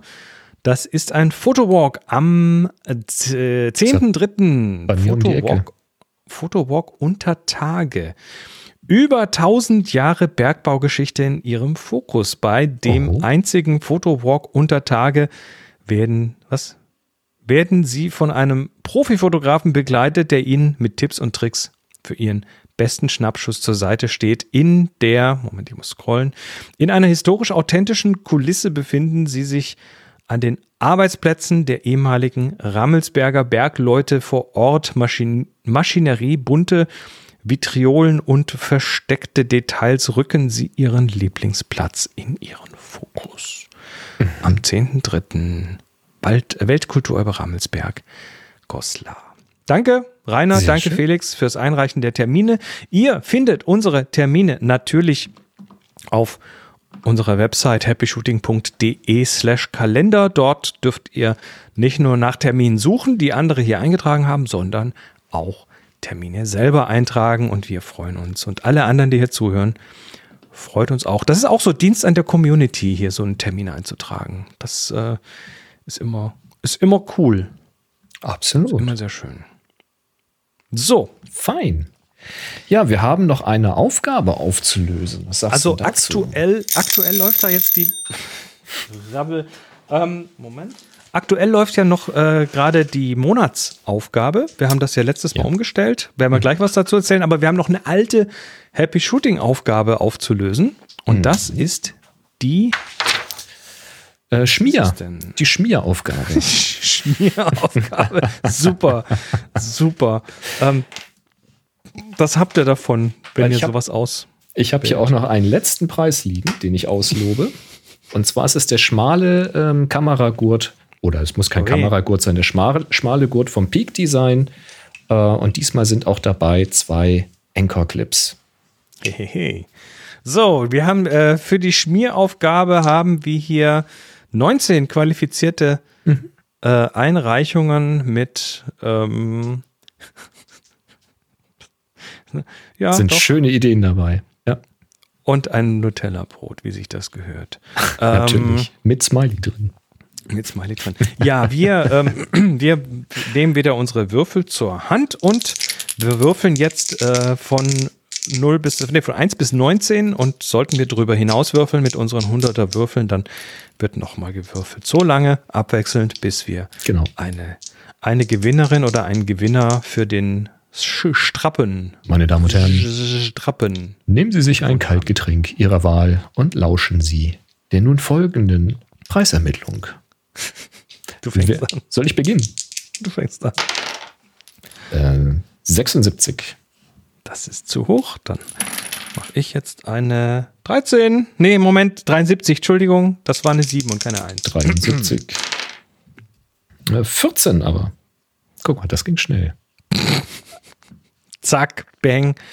Ja, ne, Sch- Schmier, da. Das ist doch das Oh, Foto. das Nutella-Schmier. ja, und zwar, und zwar ist das jetzt.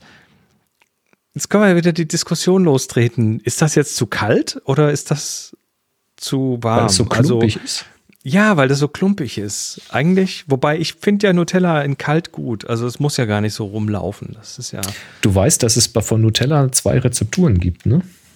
Ist das, ist das so? Ja, das ist im Süden hast du eine etwas andere Rezeptur, weil es da wärmer ist und das sonst zu flüssig würde. Du meinst im Süden im Sinne von in Spanien und so. Ja, Italien runter, so die Ecke. Ah, das kann, doch, das kann ich mir vorstellen. So Guinness, Guinness ist ja auch weltweit immer ein bisschen anders im Alkoholgehalt und so. Ja, ja. Und generell kann ich empfehlen, kein Nutella mehr zu kaufen, weil sie nämlich Ja. seit der letzten Rezepturänderung einfach nicht mehr schmecken. Ja, und das ganze Palmfett und so weiter. Müssen wir aber äh, nicht ins Detail gehen. Es Äh, gibt, es gibt tolle Alternativen. richtig. Bei Fragen, Fragen. Oder selber machen. ähm, ja, trotzdem ist das hier, ich weiß gar nicht, ob das Nutella ist. Das ist irgendwie gar nicht ersichtlich für mich. Das ist Glas Nuss- sieht wie Nutella aus, aber das ist eine, irgendeine Nuss-Nougat-Creme. Ja, sowas. andere Nuss-Nougat-Creme haben auch so ähnliche Gläser. Ja, ja, genau. Aber es ist halt, Ja. aber er hat hingeschrieben, Nutella-Schmier. Hm. Also Okay, gut. also es ist, es ist ein Schmier und äh, der ist relativ naheliegend, vor allem wenn man da sowas jeden Tag auf dem Frühstückstisch hat. Äh, zum Fotografischen, ähm, hm, ja, was kann man da sagen? Es ist halt eine Nahaufnahme. Ähm, Mhm. Die Schärfe liegt da, wo sie soll, frontal, ähm, Ja. symmetrisch. Ich hätte gerne mehr Schärfentiefe, muss ich sagen. Bisschen mehr fände ich auch gut und vor So allem den Löffel noch mit scharf rein und so. Genau, vor allem fände ich auch irgendwie den Weißabgleich, der ist mir ein bisschen warm geraten. Der fühlt sich, wobei da werden wir jetzt wahrscheinlich nicht zusammenkommen, weil du magst das ja gerne warm. Ähm, ich finde es Ja. ein bisschen übertrieben, weil das, was Braune von diesem Nutella ja selbst schon irgendwie eine Wärme Richtig. hat und der Hintergrund, der, der ist, der weiße Hintergrund ist auch ganz gelb. Also ich glaube, da ist ein bisschen der, der Wärmeregler ausgerutscht oder die Kamera hat es nicht ordentlich hinbekommen. Hm. Ja gut, ist halt wahrscheinlich Frühstück Kunstlicht oder sowas. Insofern wird es in die Stimmung passen, aber du hast recht. Es würde halt äh, bei so einer äh, Detailaufnahme ein bisschen grafischer rüberkommen, wenn es neutraler vom Weißabgleich wäre. Man kann ja dann in der Bearbeitung dahergehen und kann die Schatten wieder ein bisschen anwärmen, wenn man die Schokolade ein bisschen schokoladiger haben möchte. Ähm, Aber insgesamt würde ich auch sagen, den Löffel vielleicht doch eher ins silbrigere, neutrale und nicht ins gelblich-silbrige. Ist aber natürlich, ne, also da steht jetzt kein EXIF-Daten dran. Also wenn, wenn ich bei uns unter den, was sind's, Philips Hue äh, Birnen auf, also LED-Birnen auf dem Küchentisch irgendwie ein Essen fotografiere und die Kamera einfach so machen lasse, dann kommt da auch nichts Gescheites bei raus. Ich stelle dann immer das, äh, also mit dem Smartphone jetzt und ich stelle dann immer das Smartphone auf RAW um und dann geht's. Dann kann man ein bisschen mehr noch korrigieren und so weiter. Dann funktioniert das besser. Nur so als Tipp. Tja, aber Jürgen, du hast äh, gewonnen. Einen Strappen. Jawohl.